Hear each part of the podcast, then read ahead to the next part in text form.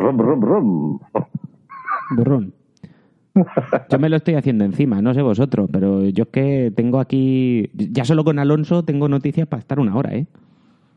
Bueno, bueno, pues ah, empeza- empezamos con Fórmula 1, seguimos con motos y acabamos con rally, si queréis. Bueno, Co- Como quieras. Bueno, a ver, deberíamos empezar, si nos ponemos cronológicos, deberíamos empezar por Dakar. Por rally. ah, bueno, también, claro, que nos olvidamos del Dakar, de las 24 horas, bueno, Es que ha pasado de todo, desde que nos grabamos. ya pasa. ¿Verdad? Es que es lo que tiene el motor, que aunque pensemos que las temporadas se paran, no se paran. No, no. Y bueno, esta temporada vamos a tener temporada para aburrir. Yo por lo menos, por la parte que me toca. A ver, Sara, Dime. ¿esto nos vas a poner a las chicas con la sombrilla en las motos? Sí, ¿no? Hemos dicho que en las motos siguen las chicas con Sí, las, sombrilla. en las motos sigue las chicas con las sombrillas y con el cava y con todo. Pero para la piloto española le pondrán chico, ¿no? Espero. ¿Cómo? Vamos A ver, sí, yo sé que el Rins, por ejemplo, le ha hecho de paragüero alguna vez. A la, Por eso te digo, una, una a cosa. la María Herrera. Una, sí. Una cosa que sea convenientemente equi- equitativa. Pero O no sea, sé si es la- habitual, ¿eh? Sé que alguna vez ha tenido chicos y eso, pero no, no sé si es habitual, ¿eh? Pues debería. Si no lo es, debería. Eso sí que es igualitario. Lo demás son tonterías. Eh, ¿qué, es, ¿Qué es lo que ocurre en los deportes de motor? Que en los deportes de motor, María Villota, por ejemplo, eh, y las demás pilotos de F1 compiten con los chicos, en motos igual, en el Dakar igual, porque Laia Sanz eh, aguanta todo lo que le echen y más. Y, y ahí están, con todos sus ovarios. A Gutiérrez también. eh, Dakar. O sea que ha habido Dakar. Dakar. ¿Cómo fue, ido.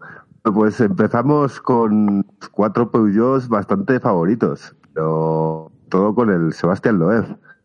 Eh, con liderando el Dakar, pero con muchísima fuerza.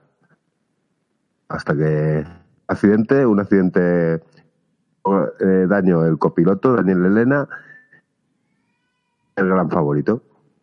Ese fue cuando se comió la duna. Sí, sí, sí, se, se comió una duna, pero bien comida, tipo como no se la comió Colin Marrae. Sí, igualito. O sea que los Peugeot, ese era eh, Peugeot que partía de equipo favorito, vamos a arrasar en teoría. Iba a hacer un podio en un triplete, un cuatriplete, un lo que fuera. Hacerlo todo, pero bueno. Al final Y luego, solo queda uno. luego aca- acabaron pidiendo la hora. Sí, sí, además claramente eh, pidieron la hora porque luego se tenían al Toyota de, de la gatilla del príncipe árabe eh, que les estaba recortando etapa. Entonces, bueno, el justito Carlos Sainz conservando mucho el coche. Recuerdo que va a tener una hora de ventaja y al final 20 o 30 minutos y todos cruzando los dedos que no pasara nada. O sea, el fantasma del trata de arrancarlo. Vamos, eh, más o menos, estaba ahí. Sí, sí, estaba el fantasma y presente además. De, eh, de hecho, al final, Carlos Sainz reconoció que había, esta vez había tenido mucha suerte. Que bueno, se, por una vez se giró, se giró el fantasma y, y no le. vamos. Bueno, pues hubo suerte y llegaron a Córdoba y Carlos Sáenz campeón. Eh, Yo, yo creo que, sinceramente, este, este Rally Dakar para Carlos Sainz, eh, aparte de suerte, mm, esa ventaja que llegó a coger de una hora, la ha, sabido, la ha sabido gestionar bastante bien, desde mi punto de vista. Porque sí que es verdad que una vez cogida esa ventaja, no, no hizo locuras, no intentó coger más ventaja y intentó guardarse hasta la última etapa que llegó a tener algún problema de que tuvo que cambiar, no sé si una suspensión y gracias a esa ventaja que tenía pudo llevarse este segundo Dakar para él. Desde mi punto de vista, sin ser un experto. rompió la caja cambios, tuvo que hacerlo en tercera. Bastantes problemas al final, pero sí, gracias a que esta vez fue bastante inteligente, gestionó muy bien y ahí lograron el triunfo. Merecido, ¿eh? con su edad, 55 tacos, el, el número de, de Carlos Sainz Jr. en la Fórmula 1. Ujú. Y bueno, y sabemos si seguirá, no seguirá, pero que nos dure mucho. Y, bu- Bueno, por- parece ser, por lo visto en una entrevista o en o en un artículo que eh, en la carta, la carta que le escribió Carlos Sainz Jr. a su padre una vez ganó el Dakar, sí que decía, mamá dice que te retires, pero eh, no sé yo si vas a ser capaz. Claro, es que, lo de que las madres digan que se retiren es lo normal de todos los pilotos. ¿eh? Yo estoy seguro que la madre del Mar Márquez y la madre de, de Alonso están deseando que se retiren porque lo único que puede pasar cuando vas a las carreritas es que te busques un problema sin, querer- sin quererlo. ¿eh? Sí, bueno, pero, Pero, hay que pues- reconocerle el mérito a Carlos Sainz, senior, de- porque este Dakar, ya no solamente el Dakar mm, es una prueba dura, muy dura, pero es que este, por lo visto, ha sido extremadamente duro, extremadamente exigente. Entonces, eh, yo creo que hay que reconocerle el mérito, aparte de la suerte que haya podido tener. mm, para mí es un. Es que es, es de levantarte y aplaudir. Sí. Bueno, y después del Dakar, ¿qué es lo que vino después? Eh, sin calendario, casi, yo qué sé, han pasado pues l- los rumores de Alonso Bueno, y toda su te- pretemporada. Tenemos la pretemporada de Alonso. Aquí, aquí ya voy a meter baza. Tenemos la pretemporada de Alonso. Tenemos, eh, si nos vamos a noticia puramente, nos habíamos quedado en el último episodio hablando de Fórmula 1 de que solo quedaba por saber quién iba a ser el compañero en Williams de, de este de Lance Stroll. Y bueno, eh, nos quedamos ahí quién iba a ser porque había un test en el que había estado corriendo Robert Kubica haciendo muy buenos tiempos, haciendo muchísimas vueltas, dando muy buenas sensaciones sobre el coche y luego teníamos al ruso, a Sirotkin. Y bueno, ya me voy a adelantar un poquito más adelante de lo que voy a hablar ahora, pero bueno, al final Robert Kubica no ha podido ser, se queda como piloto probador, eso sí, parece ser que le van a dar un mínimo de tres sesiones libres eh, durante la próxima temporada y luego mucho trabajo en simulador, que es lo que hacen ahora los pilotos probadores. Pero no le han querido descartar del todo y se han quedado con el dinero del banco ruso que traía Sirotkin, cosa que a Williams también le viene muy bien. Y ahí está. Que no ha podido ser el polaco, pero nos llevamos al ruso y tenemos, yo creo que, la mm, plantilla de pilotos más novatos de toda, de toda la Fórmula 1, porque el, más experimentado va a ser Lance Stroll, que ha estado una temporada. Pero bueno, ya saliendo de lo que es noticia como tal, noticia, noticia noticiosa de fichajes y tal, nos vamos a las 24 horas de Daytona, que era la prueba que se suponía que iba a hacer eh, Fernando Alonso para divertirse y tal, en un coche que no es un número uno, pero bueno, esto es como en, la- en Le Mans, que tienes varias categorías, pues esto es una prueba de resistencia, las 24 horas de Daytona, donde tienes compitiendo a coches LMP2, eh, coches con motor de combustión y sin motor híbrido, eh, muy, muy parecidos, o si no, iguales a los que corren en Le Mans en la categoría del MP2, pues ahí va a correr Fernando Alonso. Y luego tenías por delante a los equipos de fábrica, que no son exactamente como los LMP1 híbridos de Le Mans o del Mundial de Resistencia, que ya iremos a hablar del Mundial de Resistencia, pero son coches mucho más potentes y mucho más... eh, digamos que como son coches que tienen que pagar una tasa por entrar en el circuito, porque los LMP2 no pagan tasa, al estar inscritos también en el Mundial de Resistencia, parece ser, eh, a estos coches les dejan manga ancha, o, por lo menos un poquito, en el tema de eh, aerodinámica y en el tema de motor. De todas maneras, eh, igual que pasó el año pasado en Le Mans, vamos a hablar un poquito en general, no voy a narrar vuelta a vuelta lo que pasó, porque 24 horas dan para hacer 600 vueltas, y es un coñazo hablar de 600 vueltas en las que no pasa casi nada. O sí, pero bueno. Eh, vamos a decir que la sombra de las, de las averías es una cosa que en el Mundial de Resistencia hay que saber gestionarlas muy bien, o por lo menos eh, tener mucha suerte.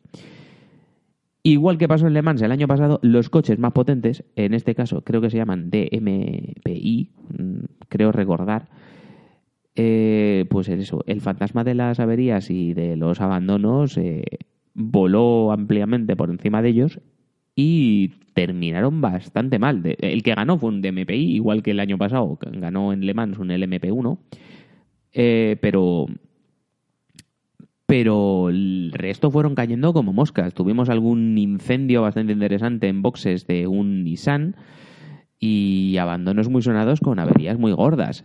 El fantasma de las averías también eh, voló eh, alrededor del coche que, entre otros, pilotaba Fernando Alonso y terminó como unas 80 vueltas con un cuasi abandono a dos horas de la carrera. Salió para dar un par de vueltas al final para decir que había pasado la meta, pero, pero bueno, también sabíamos que el objetivo de este coche, al menos de Fernando Alonso, no era ganar la carrera porque era casi imposible. Pero cuando digo casi imposible es que el otro coche del equipo de, de Zach Brown, eh, a la sazón eh, jefe del equipo de McLaren, pues eh, terminó, si mal no recuerdo, quinto o cuarto. Estuvo muy, muy cerca del podio. Pero bueno, el coche de Fernando Alonso no pudo ser. El que sí dejó muy buenas sensaciones es el compañero de Fernando Alonso, eh, Lando Norris, que con 18 añitos estuvo marcando unos tiempazos espectaculares, sobre todo de noche y en algunas ocasiones con algo de lluvia, estando a un segundo o menos de los tiempos que estaban marcando los coches más potentes. Eh, ahí lo dejo. El Lando Norris mm, parece que promete para futuro y en McLaren no se quieren deshacer de él. Creo que este año va a correr eh, Fórmula 3, si la memoria no me falla, o Fórmula 2. ¿Tenéis alguna opinión, algún comentario de las 24 horas de Daytona? Que valen para probar gente, que es lo que yo le veo, y que es Estados Unidos, y que es otro show, y que es otra jugada, y que es el sur de Estados Unidos, como va a ser buen tiempo. Ya les tocará ir a correr al norte de momento, es pretempor casi pretemporada, vamos a decir. Entonces, pues bueno, pues oye, ha metido la cabeza donde él la quiere meter y han dicho que en el calendario que, que va a hacer todas menos una del Mundial. Eh, pero no te adelantes a las noticias, que eso no lo contó todavía. Ah, eh, joder, yo qué sé, yo qué sé, yo qué sé. Claro, no, no he visto el guion. Ya ves que no tengo, como, como en el otro podcast que grabamos. El guion, ¿qué es Y, y eso? no, y no nos olvidemos que hubo un español que hizo un tío. Sí, en... García. Sí, García hizo un podio en la categoría de Gran Turismo. Eh, no sé si se llama así, pero bueno, son coches, eh, son deportivos preparados, pero son deportivos de calle hasta cierto punto. Hizo un podio con un Chevrolet, si mal no recuerdo, hizo un tercer, una tercera posición, que es muy meritoria, sobre todo teniendo en cuenta que los otros dos coches, que eran Ford GT, eran absoluta y completamente inaccesibles por prestaciones. Así que no está mal. Es que, claro, yo me vengo arriba hablando de Fernando Alonso y, y se, me, se me va todo lo demás, pero es que... Fue, fue el gran resultado para los españoles. Y bueno, Pero el que, el que atrae los ojos es Fernando. El que hace que la gente mire esa carrera es Fernando. Si no, la gente ni miraría, ni se enteraría de que estaba esa carrera. Que al final es el payback de la por lo que te contrata la gente, por atraer público. Porque que- tú lo que quieres es que la gente mire tu pegatina. y eso que tenemos a grandes pilotos corriendo las 24 horas de Daytona y otras series de categorías, como es, por ejemplo, Dani Juncarela, que este año lo han fichado también para correr eh, la- el campeonato de la DTM, que es otro campeonato. Aquí, por lo menos en Alemania, tiene bastante tirón. También es verdad que Mercedes tiene mucho tirón en ese campeonato, pero... Iba a decir, sigue, sigue siendo piloto de Mercedes, ¿no? Sí, sí. Y es eso, teníamos a Dani Juncarela corriendo en uno de los equipos eh, que competían en la misma categoría que Fernando Alonso. Tampoco tuvo mucha suerte, tuvo más suerte que Fernando Alonso, no terminó a ochenta y tantas vueltas. Creo que terminó en posición, en la general terminó en duodécima o undécima posición, algo así. Eh, pero bueno, sí que estuvo bastante tiempo mientras el coche de Alonso no estuvo no estuvo tanto tiempo parado. Sí que estuvo compitiendo eh, con ese coche y con el compañero de Alonso, con el otro, con el otro LMP1 del equipo de Zach Brown. Pero al final, pues lo dicho, las averías es lo que te penaliza aquí, la gestión de las averías, y que sepas preverlas y poder parar antes o, poder hacer las paradas más cortas. Y igual que Alonso no tuvo, no tuvo tanta suerte. Pero bueno, hablando de Alonso y hablando de resistencia, está la noticia, lo que creo que para mí es la noticia del, del, del año, y es que Fernando Alonso va a correr Le Mans con Toyota, con el único equipo oficial con un LMP1 en este campeonato, con un LMP1 híbrido, porque luego LMP1s hay más, pero son ya de manos privadas, eh, son de equipos privados. Este es el único LMP1 que va a correr con un equipo oficial, es decir, Toyota. Porsche, Audi no corren este año y Alonso sí. Alonso con Toyota. Hemos de menos. Hemos de menos mucho. Yo, yo por mi parte al Porsche, pero. Sí, pero bueno, son decisiones empresariales, cada uno hace con su empresa lo que quiere. Y pues lo dicho, Toyota, Alonso, Le Mans. Pero no solo Le Mans, es que va a correr toda la temporada del Mundial de Resistencia. Y que yo creo que fue. Todo el mundo se imaginaba que Alonso iba a correr co- eh, con, Toyota en Le Mans, pero nadie se imaginaba que pudiera correr todo el campeonato. Y entonces, en el campeonato de Resistencia, el organizador está dando palmas con las orejas de tal manera que, bueno, el mm, principal problema que había es que Alonso siempre lo ha dicho, su principal, su prioridad es la Fórmula 1. Y coincidía un circuito de, de Fórmula 1, un- una cita de Fórmula 1 con una cita del Mundial de Resistencia, que era eh, Fuji, con el circuito de las Américas. Entonces, lo que se dijo en un primer momento, lo que se dijo en un primer momento es que Alonso iba a correr el circuito de las Américas con McLaren y no iba a correr eh, en Fuji con eh, Toyota en el Mundial de Resistencia. Pero claro, aquí nos encontramos con un problema. Y es que eh, es- es- Toyota es el dueño de Fuji, ¿vale? Es el principal accionista del circuito de Fuji. Entonces dice, ¿cómo no va a correr mi piloto estrella en el que me voy a dejar los lereles? ¿Cómo no va a correr en mi circuito, en mi país? Por Dios. Así que lo que hicieron es cambiar la fecha de la carrera de Fuji para que no coincida con el circuito de las Américas. Cosa que ha cabreado a muchísimos pilotos porque coincide con. es- Esta nueva fecha coincide con otra carrera del Mundial. eh, del, del Campeonato de Residencia americano. Una prueba que se llama el Pequeño Le Mans. Eh, y ha cabreado más de uno porque creo recordar que son unos 20 pilotos los que tienen eh, contrato mm, para el Mundial de Resistencia y para esta prueba de. eh, creo que se llama la organización la IMSA. Eh, ha cabreado muchísima gente porque, claro, dicen, oye, sí, yo entiendo lo de Fernando Alonso, pero él es un piloto, nosotros somos 20, ¿por qué nos vais a joder 20? Así que probablemente esto no está, vamos, es un rumor, muy rumor, muy, muy rumor, pero probable que muevan también la fecha de, este, de esta carrera del pequeño Le Mans para que no joda el contrato a 20 pilotos, porque si no, esta carrera iba a ser, o la de Fuji iba a ser una ridiculez, o la del pequeño Le Mans iba a ser otra ridiculez, que son 20 pilotos, que corren muchos más, pero es que 20 son 20. Y bueno, pues ahí tenemos a Alonso que va a hacer dos campeonatos en un año. Y luego yo tengo aquí mi sueño húmedo que es que se lleve los dos, pero bueno. Está difícil, está muy difícil. Yo con que gane, un- con que gane una de las dos veces que va a correr en Le Mans, me conformo. Y estaría Bueno, bien que estaría bien que ganara al menos uno de los dos. A ver, tiene posibilidades de llevarse el campeonato de resistencia. Es el que más posibilidades tiene, porque a expensas de lo que vaya a pasar en la semana que viene en los test de Barcelona, para hacer una opinión más formada de cómo van a estar los equipos en Fórmula 1, no creo, no creo que se que tenga posibilidades de llevarse el campeonato de Fórmula 1. Sí tiene posibilidades de llevarse el de Mundial de Resistencia. Tiene y bastantes. ¿Que va a estar más arriba en Fórmula 1? Por supuesto. Porque ya el motor Renault no tiene nada que ver con el motor Honda. Aunque los de Red Bull dicen que se han sorprendido de lo bueno que es el motor Honda. Yo creo que le están dando cerita. Pero ya veremos cómo se comporta con el Toro Rosso. Pero que, que es un hecho que va a estar más arriba que estas últimas temporadas, seguro. Tan arriba como para poder llevarse el campeonato de Fórmula 1, no lo sé. No lo creo. Habrá que ver Mercedes, porque Mercedes sí que es verdad que ha eh, hecho un motor prácticamente nuevo para este año. Lo han reducido bastante de tamaño y por lo que se está viendo, por lo menos a, a expensas de la presentación del Mercedes, en la presentación del Williams sí que se ha visto eh, un- una zona, un vano de motor muy, muy estilizado. Y eso indica un motor mucho más pequeño. Bueno, pues, Tenemos, tenemos una punto de inflexión ¿no? en el motor Mercedes. Ya por lo menos la duda de si va a ser tan bueno. Veremos. Claro, esa es la duda. Porque Mercedes tenía un.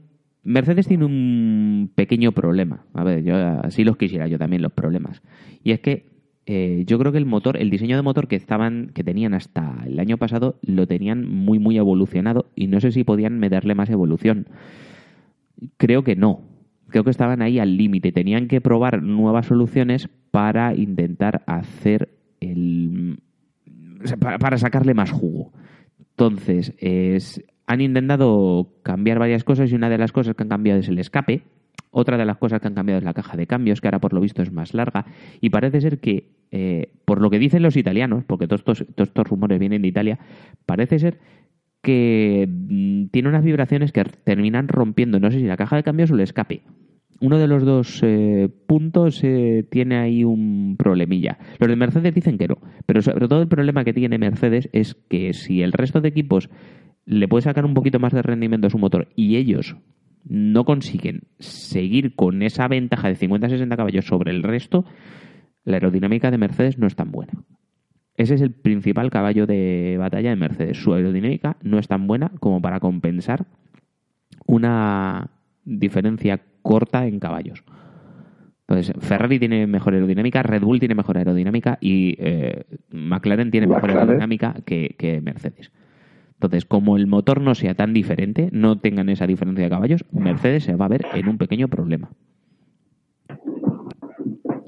Para revalidar. bueno, lo que nos va a dar es una temporada entretenida, que es lo Sí. que queríamos, tener un poco de entretenimiento. A ver si no se equivocan. A ver si no se equivocan en las líneas maestras del diseño de la temporada y nos dan más, más espectáculo, porque a mí, pues ya sabes, según que, según qué cosas que se ven en las carreras, pues.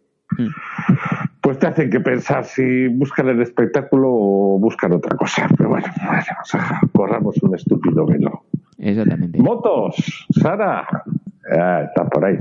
Tu pretemporada ya habéis arrancado también, ¿no? Sí, sí, llevamos dos test. Bueno, y, la, Siempre. ¿Y qué gana? ¿La rueda de adelante va ganando a la de atrás o cómo era eso? Pues la rueda de adelante siempre gana la de atrás. Pasará lo ver, mismo en los Fórmula 1. Eso, pero menos, menos cuando derrapa mucho de atrás alguno, ¿no? Pues, Eso está pues no pensando sé yo. yo si tanto como para que gane la de atrás. ¿eh? ¿Y qué novedades esperas en la temporada? ¿Esperas alguna gorda? No, gorda, gorda no.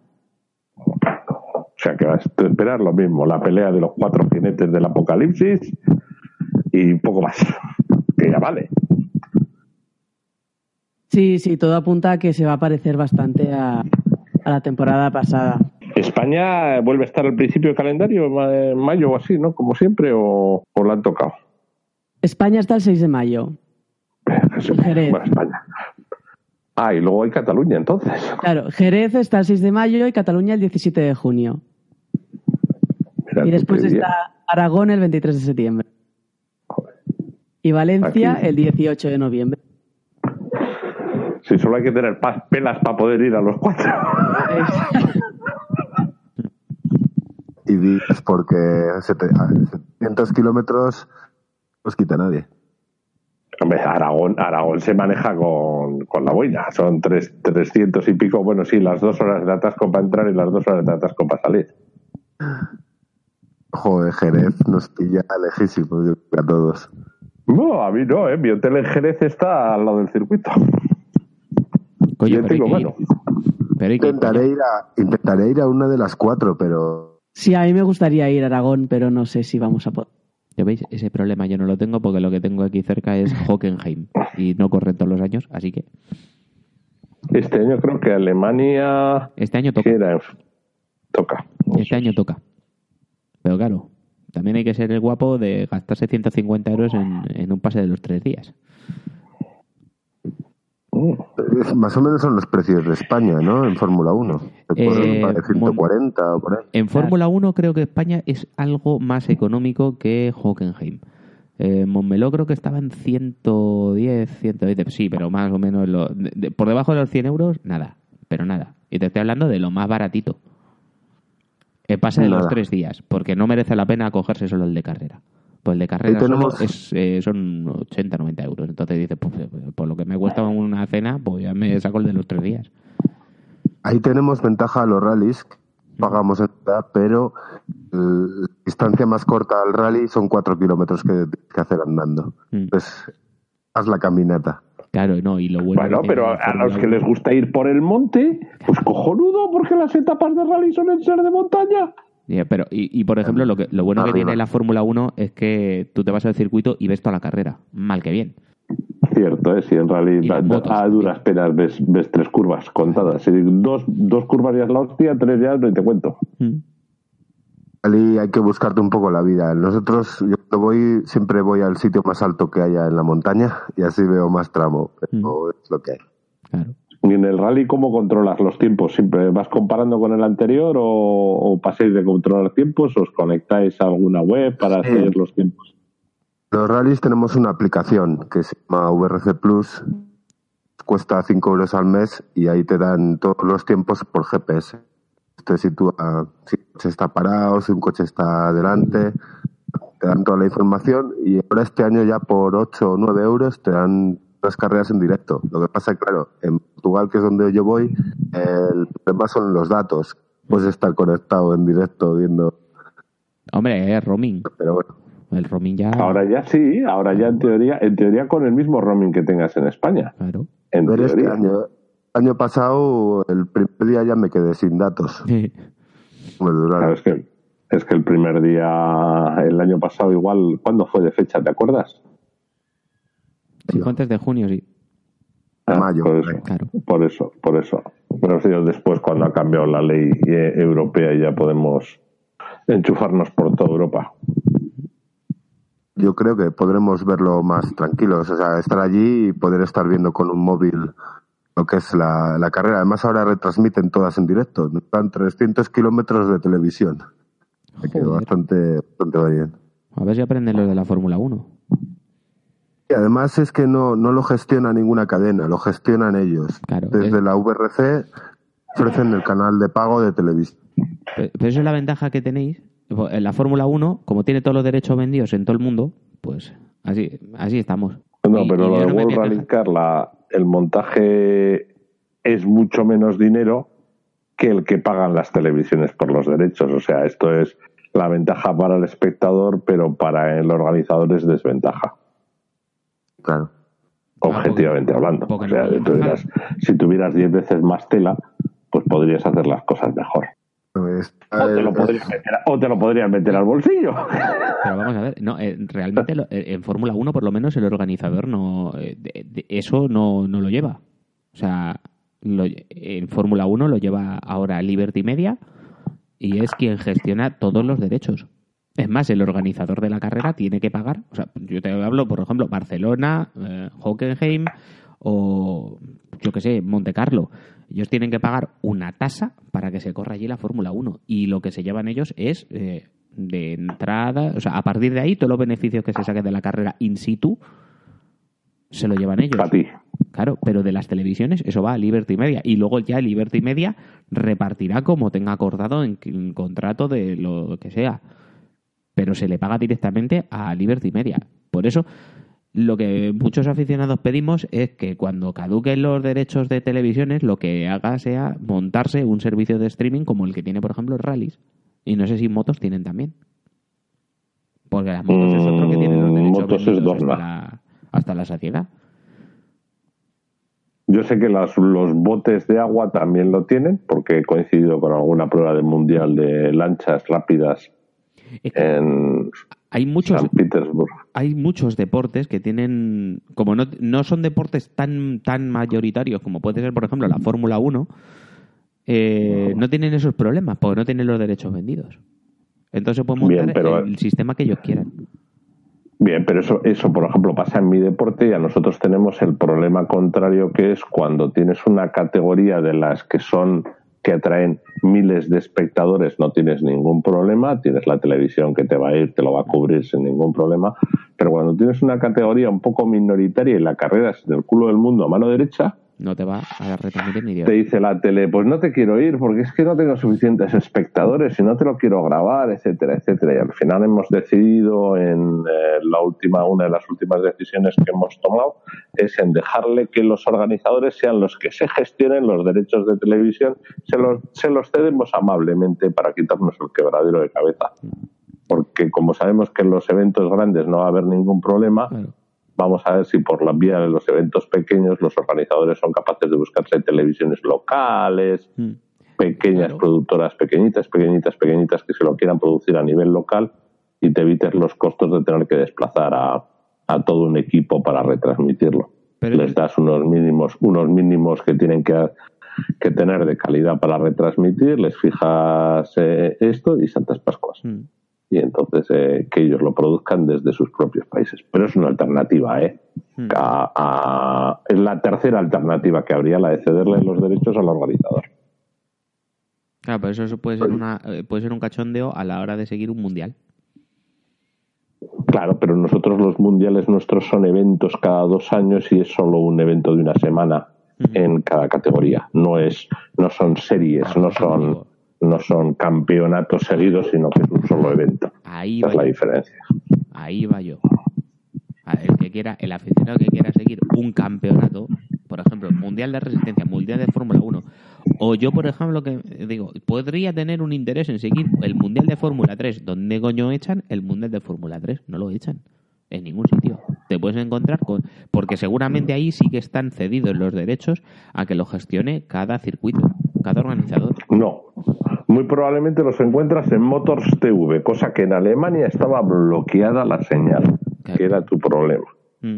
Eh, entonces, no sé si lograrías por otra cadena contactar con la señal de Motors TV, que es la que más motor tiene en Europa. Ahora han cambiado, te voy a- te- ya te voy a pasar la web. No te Porque- preocupes, yo- ya para este año, para este año yo hasta ahora lo, si- lo iba siguiendo la Fórmula 1 en, en la RTL. La RTL, si, os que- si nos quejamos, o si nos quejábamos de la sexta, si nos quejábamos de Telecinco cuando la retransmitía la Fórmula 1, iros a ver la RTL. O sea, eso es lamentable cómo retransmiten. Nos quejábamos del. Bueno, nos quejábamos del que se quejara del calvo de Telecinco, o el calvo de la sexta, eh, Antonio Lobato, eh, iros a la RTL. Pues son más betelistas, no se puede ser. O sea, alonsista, no. O sea, Betel, Betel, Betel y Mercedes, Mercedes, Mercedes. No hay nada más. El resto es mierda. Pero, Entonces, eh, o sea, si nos quejamos de parcialidad y eso de los cortes para publicidad en, en la sexta, no sé si os acordáis, que cortaban publicidad y dejaban un ventanuco abajo para que se viera la carrera. Eso en la RTL no existe. Aquí en Alemania está la ventaja de que también hasta el año pasado la retransmitía también Sky Televisión de pago, sin publicidad, y eso más o menos tal, pero ya, ya era de pago. Entonces, yo este año, os digo, a mí me ha costado más de un disgusto ver alguna carrera aquí en Alemania. Así que yo este año me he hecho con un pinchito de estos de Amazon, un Amazon Fire mm, de estos para enchufar a tele. Y mm, gracias a un comentario que hicieron en nuestro canal de Canallas MGZ, lo siento por el spam, agencia de una aplicación para poder ver la Fórmula 1 siguiéndola con Movistar, porque yo sinceramente no soy de los que odian al Calvo, no soy de, de los que odian a Lobato, y a mí me ha hecho mucha ilusión que contraten a Lobato para seguir otra vez las carreras. Así que yo me he hecho o sea, un... que ya no es el calvo de Telecinco. Ahora es el Calvo de Movistar. Siguen de la, sigue de la rosa, claro. Sí, eh, creo que creo que sí, de la Rosa, Sí, sí, sí, me comentando Pedro- que a mí Pedro yo soy sigue, sí. muy muy fan de Pedro, muy muy fan, yo empecé a ver la Fórmula 1 por Pedro Martínez de la Rosa Es Y- un crack. Y también soy muy fan de Lobato, ¿qué coño? Yo soy muy fan de Lobato, a mí me gusta mucho Lobato. Será que soy igual de alonsista que él. Eso tenéis algo en común, por lo menos. Sí. No, yo soy, yo, yo, soy- yo soy pedrista, o sea que Alonso, bueno, pues vale, pues bien, pues me alegro, pero vamos, que si lo hace bien Carlitos Sainz tampoco me iba, me iba a, a Eh, ofender. A ver, yo soy yo intento ser eh, ecuánime. Yo intento ser una persona que A ver, el año pasado, tú sabes, Carlos, sobre todo tú, que a mí Hamilton me cae como una patada en los huevos. Pero reconozco que el año pasado pilotó de forma excelente. Sentó muy bien la cabeza y tiró para adelante y se llevó el campeonato con dos narices. No es una persona ecuánime, pero me tira más la banderita. Las cosas como son. Me tira mucho Alonso. Carlos Sainz me parece un piloto excepcional también, pero creo que le faltan unos años. Y oye, al César lo que es del César. Sí, eh, mencionar que Carlos hizo su debut en el Mundial de Rallys, Sí, bueno, Mónaco. Sí, bueno, eso no sé si pisarte yo la noticia porque es Carlos Sainz, piloto de Fórmula 1, o que la digas tú porque es una noticia de rally.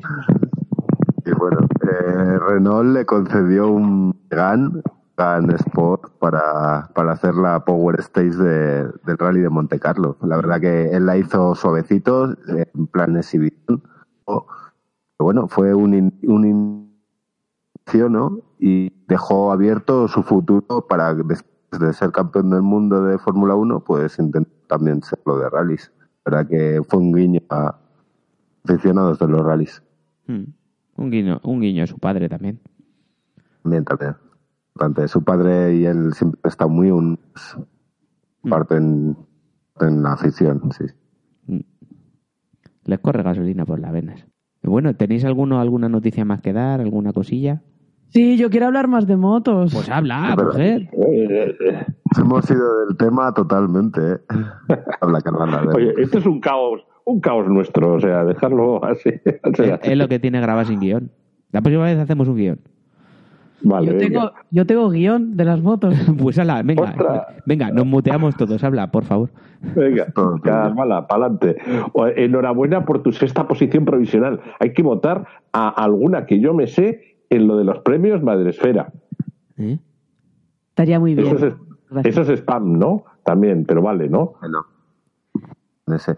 Luego nos pasas el enlace, sí. Bueno, por las motos, ¿vale? Este año, 24 pilotos de 10 nacionalidades y es el primer año que entran tres países por primera vez en MotoGP, que son Suiza, Bélgica y Malasia. ¿Vale? Este, ah, este año tenemos cinco pilotos nuevos, que el, uno es el Nakagami, que el año pasado quedó séptimo en Moto 2 y, que por fin eh, que Honda quería volver a tener un piloto japonés en MotoGP y por eso lo han subido.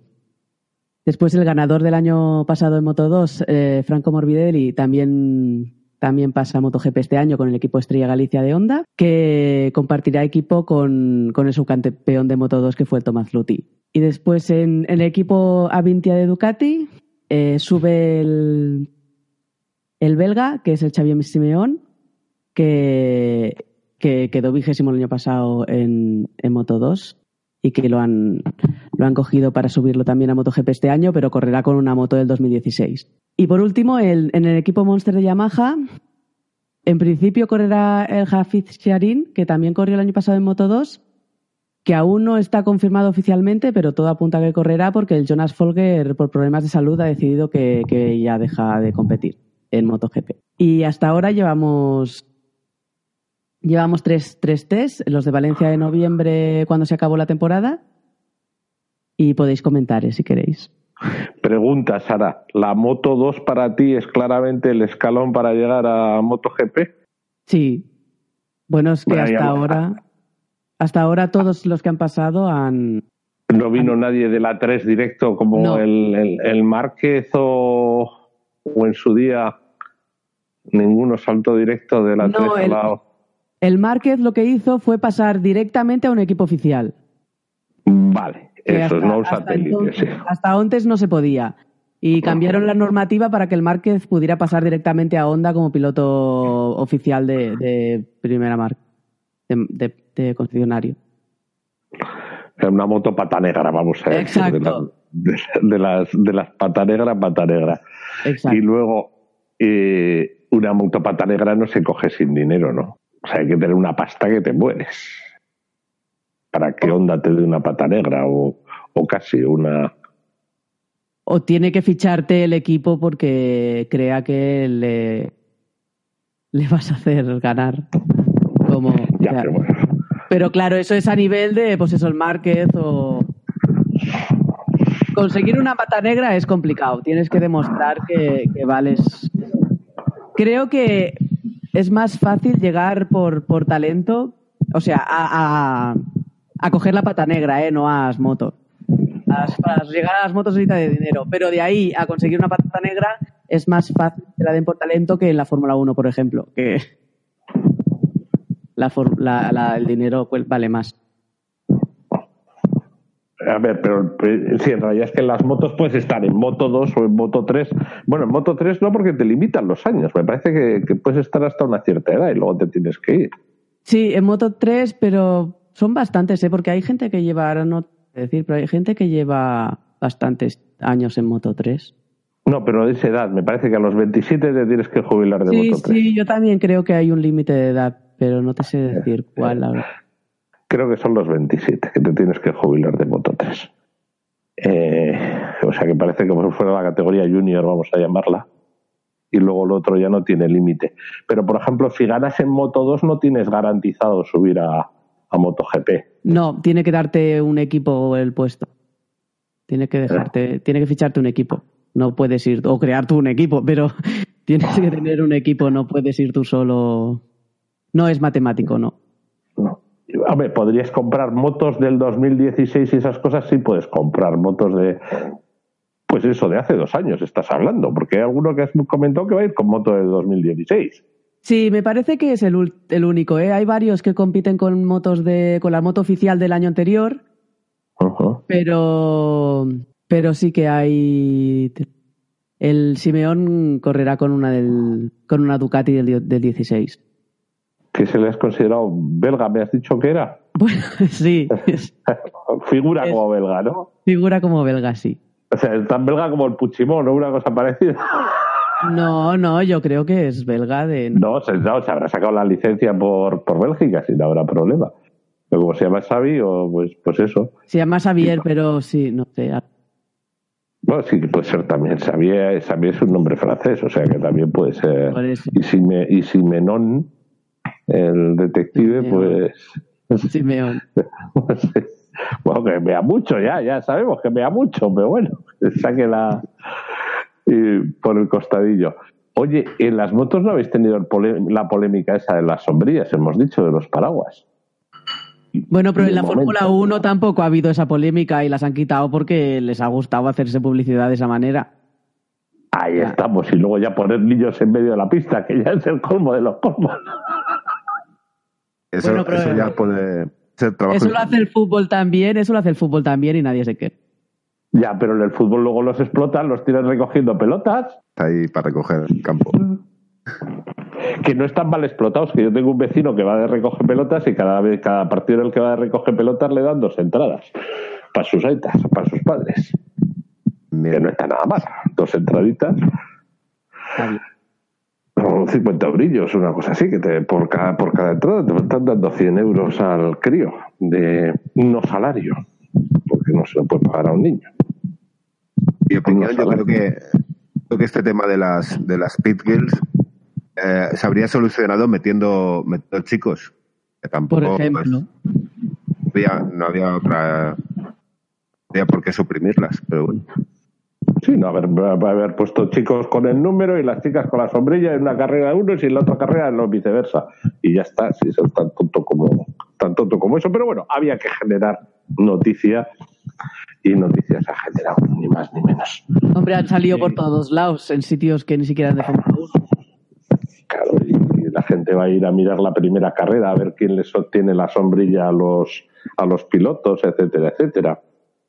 Mm, hay que diseñar un aparato que les haga salir un sostenedor de sombrillas y ya tenemos el negocio del siglo, el sostenedor de sombrillas. Que si lo logramos adaptar a un coche de calle para que cuando pares aquí en Bilbao con lo que llueve te saque el paraguas para cuando sales del coche no mojarte, chollazo.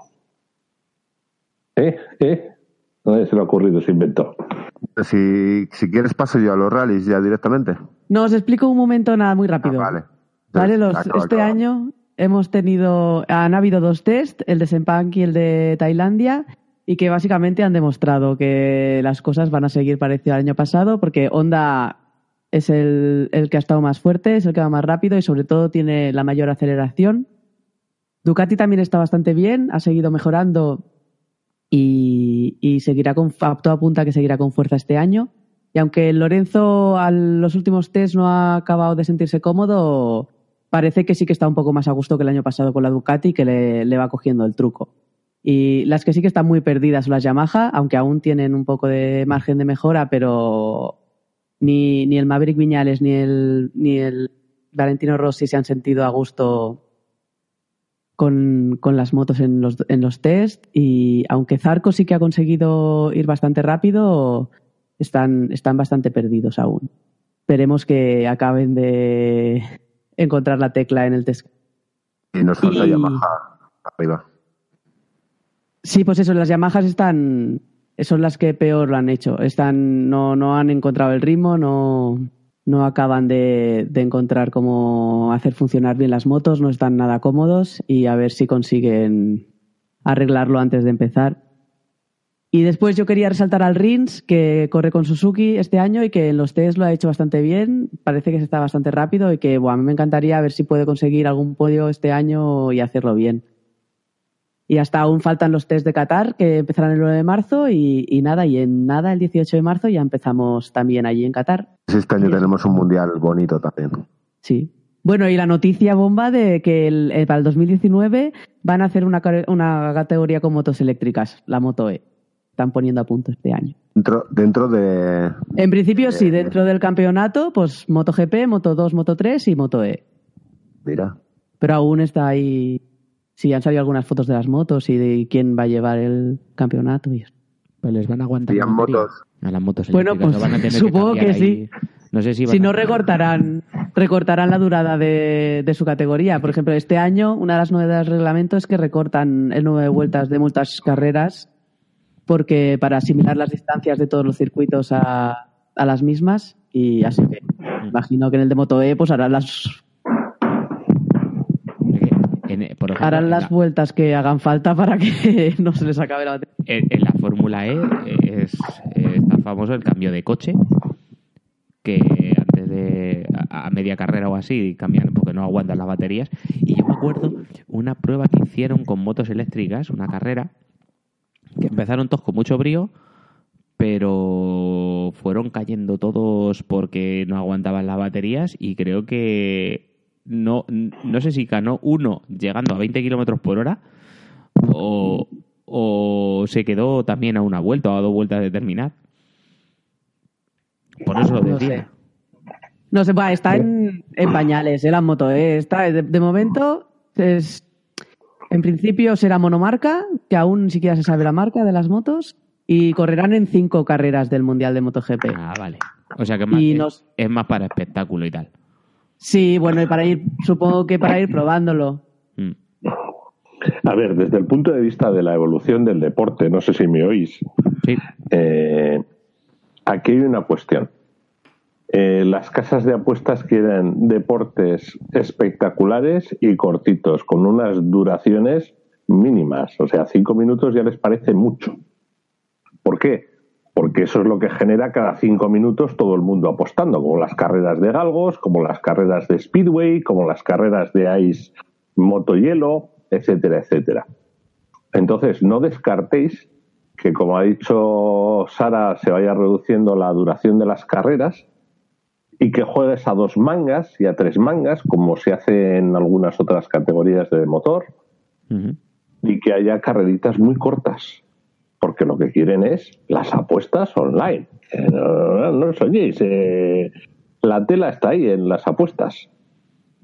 O sea, yo, os digo lo que hay. Luego, ¿a dónde evolucionará la realidad? Pues ya veremos, pero pensar en espectáculos de duración corta. Bueno, lo de las 24 horas es para románticos, ¿eh? Sí, puede ser.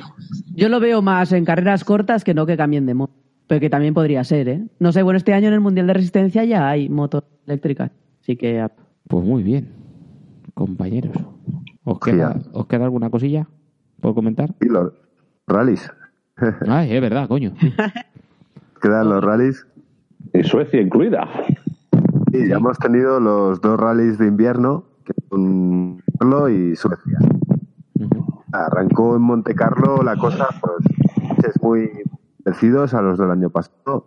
El año pasado hubo opciones nuevas y tuvieron que rehacer los coches enteros.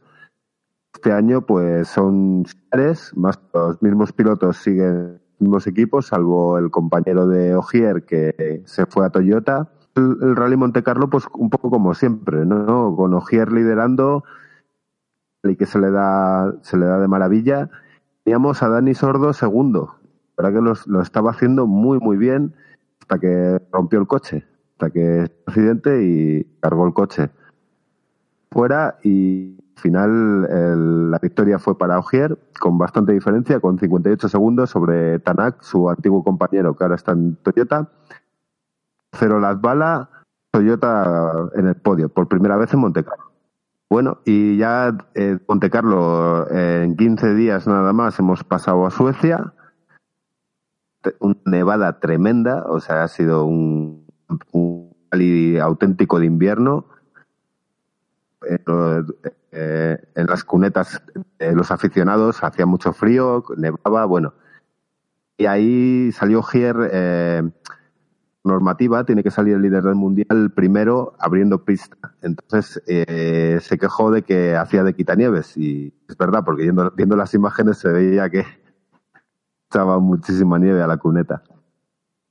Allí tomó el mando ya Neville, que el año pasado cometió un error en el rally de Suecia a falta de tres etapas y perdió el rally. Este año, pues, eh, vino el, casi de principio a fin rally, lo, ha ganado claramente, sin casi ninguna oposición. El, el, coche, su propio compañero de equipo, Andreas Mikkelsen, también al final fue Craig Brink, el Citroën, el que hizo segundo puesto presionándole, pero, pero no, no tanto como para inquietarle. Eh, al final, pues tuvimos a, a, los dos en el podio, a Neville primero y a Mikkelsen tercero y a Craig Breen segundo con el Citroën. Los Toyota quedaron, quedaron relegados, el mejor fue Pekalapi Des con el Toyota cuarto. Y bueno, y decir que en este rally en Suecia no, no corrió Dani Sordo porque eh, tiene eh, cuatro parejas de pilotos a tres coches, siempre hay un rally en que eh, hay uno que no corre, excepto Neville que va a correr todos porque lucha por el mundial, los demás eh, se perderán algún rally. A Sordo lo volveremos a ver en México. Y poco más, eh, rally interesante, rally de nevadas y pues el mundial lo lidera Terry Neville con 41 puntos. Sebastián Ogier salvar cinco puntos en este rally de Suecia porque eh, tuvo muchos problemas y al final haciendo una jugada tempo y tal logró logró meter coche segundo en la Power Stage que daba cuatro puntos o terceros y cuartos andan los, los Toyota con Delimati Lalbala y Sapeca Lapi eh, de momento Dani Sordo ya te digo no va a luchar por el mundial porque no va a correr todos los rallies pero bueno tampoco para tampoco tenía potencial a ser piloto número uno como lo es Neville en, en, marcas lidera Hyundai con un punto de ventaja sobre los Toyota, Citroën a nada a, ocho puntos, el campeón, el actual campeón que es Ford Motorsport con el Ford Fiesta apretado lo que es el mundial de marcas. Tenemos coches muy parejos y más ventaja al pilotaje. Digamos que el coche aquí en, en el mundial de rallies no es tan importante como el ese es el resumen, básicamente. Bien, oye.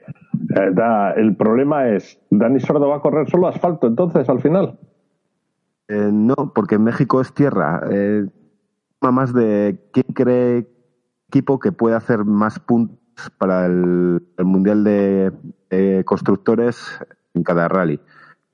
Dependiendo de la experiencia de cada piloto en cada rally, meten uno o meten a otro. Hmm y se lo hacen muy bien, podrías, imagínate si Monte Carlo le hubiera salido perfecto a, Dani, ¿tú crees que le podían haber continuado montado en el volante o, hay que mantener el equilibrio entre esa playa de pilotos sustitutos o sustituibles? No, al, haber abandonado por accidente, la verdad que lo estaba haciendo fenomenal, pero al haber abandonado por accidente quizá le haya costado esa, ese, ese influido bastante en la decisión de Carle de Suecia. Y de, ya te digo, salvo Neville, que es, es intocable porque fue segundo ya el año pasado y ganó seis rallies, tanto Mixen como Sordo eh, dependerá mucho de cómo estén en el momento de forma que en cada rally.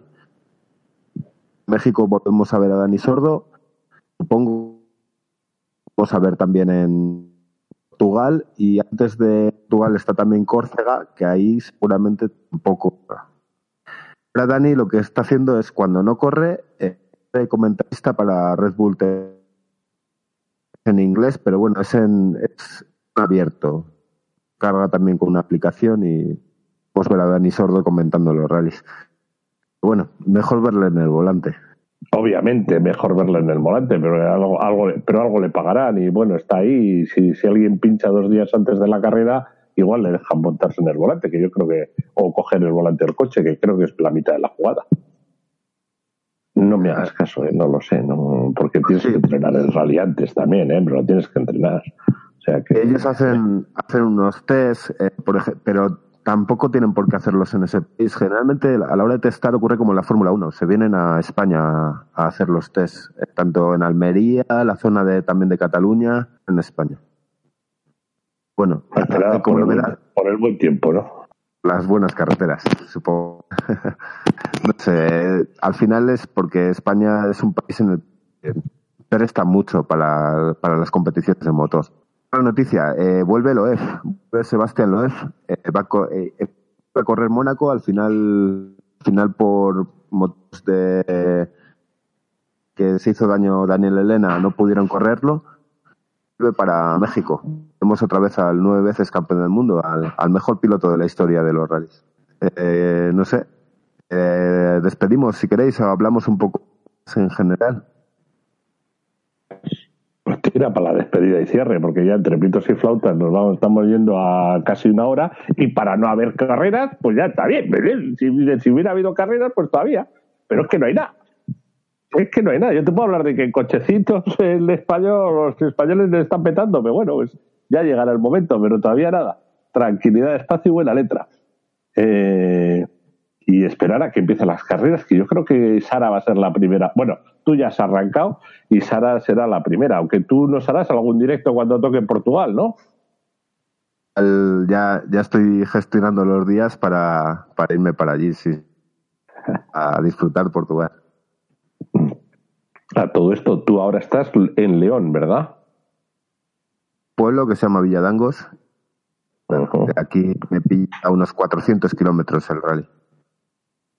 Mm, bueno, pues te piden 400. Mira, igual te, te lío para que vengas a los cochecitos en, en, Portugal también, que se en Guarda. Eso tengo que pasar yo por Valladolid cuando voy camino de allí. Pero bueno, ya iremos, ya iremos viendo que la temporada es muy larga. Que la temporada es muy larga. El año que viene alemán todos. Nos vemos. Ah, yo en Le Mans tengo enchufe. Yo en Le Mans tengo enchufe. Pues mira. Pero mucho enchufe. O sea, la gente que retransmite Le Mans es mi gente. Pues ya sabes, nos consigues algo para el año que viene. Pues normalmente, normalmente pases de jueves, de paddock de jueves, de miércoles y de jueves sin ningún problema. Coches, ¿eh? No motos, no me jodas, perdón. Sí, sí, está hablando de las 24 horas. Eso es. Fíjate, fíjate que yo tengo que poner una carrera mirando que no coincida con Le Mans. O sea, así de claro lo tengo, porque mi gente, la que viene a retransmitir, tiene que emplear todos sus medios en retransmitir Le Mans. Entonces tiene que no coincidir, etcétera, etcétera, para tratar de organizarse. vamos, que todo es posible, ya te digo. Pases de jueves o de miércoles y jueves, pero más ya los de fin de semana, eso ya me parece que son, me parece que nos iban a decir quitar del medio que estorbáis. ¿Sabes lo que digo, no? Pues estoy hablando de estar dentro del paddock. O sea, de quitar en medio que estás estorbando. Ya nos lo van a decir en miércoles o jueves, pero claro, hay que tener libres esos días. Vale, niños. Oye, igual hasta algún día sorteamos algunos si tenemos éxito en esto de las ondas. Mira. Sí.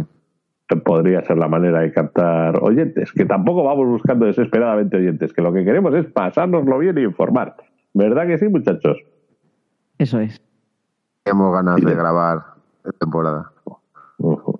Y de paso opinar un poco que aquí va a haber entre alonsistas, las que son un poco viciosas o do viciosas, eh, los que son del Marc, los que son del Lorenzo, porque esa rivalidad, la del Marc Lorenzo, da para escribir libro y medio ya, ¿eh? Eso no, no se quieren tanto. ¿Los dos son de Barcelona? ¿Lorenzo es de Barcelona también? No, el Lorenzo es mallorquín. Nah, entonces es de una isla no cuenta. Los de las islas no cuentan. Esos son tantos locos. ¿Veis? Ahí de, ahí le viene el punto de chaladura al Lorenzo, de que los de las islas están todos locos. Venga, muchachos, cerramos entonces, ¿vale? Muy bien. Vale, muy bien. Eh, me dejó uno el culo a legañas, pero es que me ocupa 20 gigas luego el audio. Hostia. Hombre, depende. A No mí también. Lo sirve. que pasa es que tengo un tera y yo a mí eso de que ocupe me da igual. Yo es que ando bufando, ando muy invitado. Eh, ¿Esperamos a Carlos entonces? Sí, sí está. Carlos, no sé dónde está. Si está, mencionarme.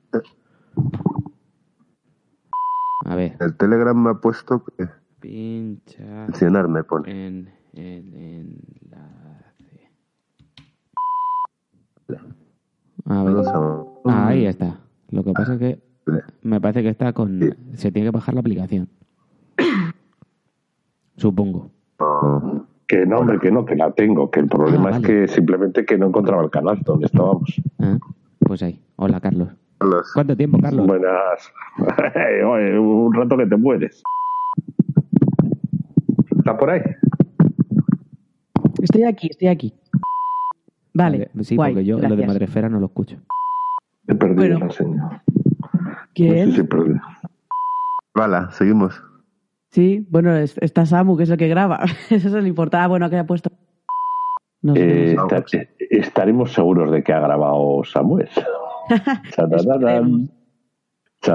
¿Alguien nos ha dicho que él estaba grabando? Él ha dicho que estaba grabando. Ah, vale, vale, vale, vale, vale, vale. Sí, y alguien nos ha... Habrá que avisarle que hemos terminado porque se ha dado el pino para atender a sus niños. Esto de tener niños que todavía no van a la guardería tiene sus cosas. Lo que no sé es cómo vamos a avisarle. Ya por Telegram o por WhatsApp o por lo que sea, no te preocupes, que ya le pillamos en alguna esquina. Le decimos que cortamos a las en punto y ya está. Yo sé cuáles han sido. Y él lo, él lo va a ver en la onda, ¿eh? cuando vea que de repente no hay ruido, pues es que se ha acabado. Claro. Venga, muchachos, nos vemos, ¿vale? Vale. Venga, hasta luego.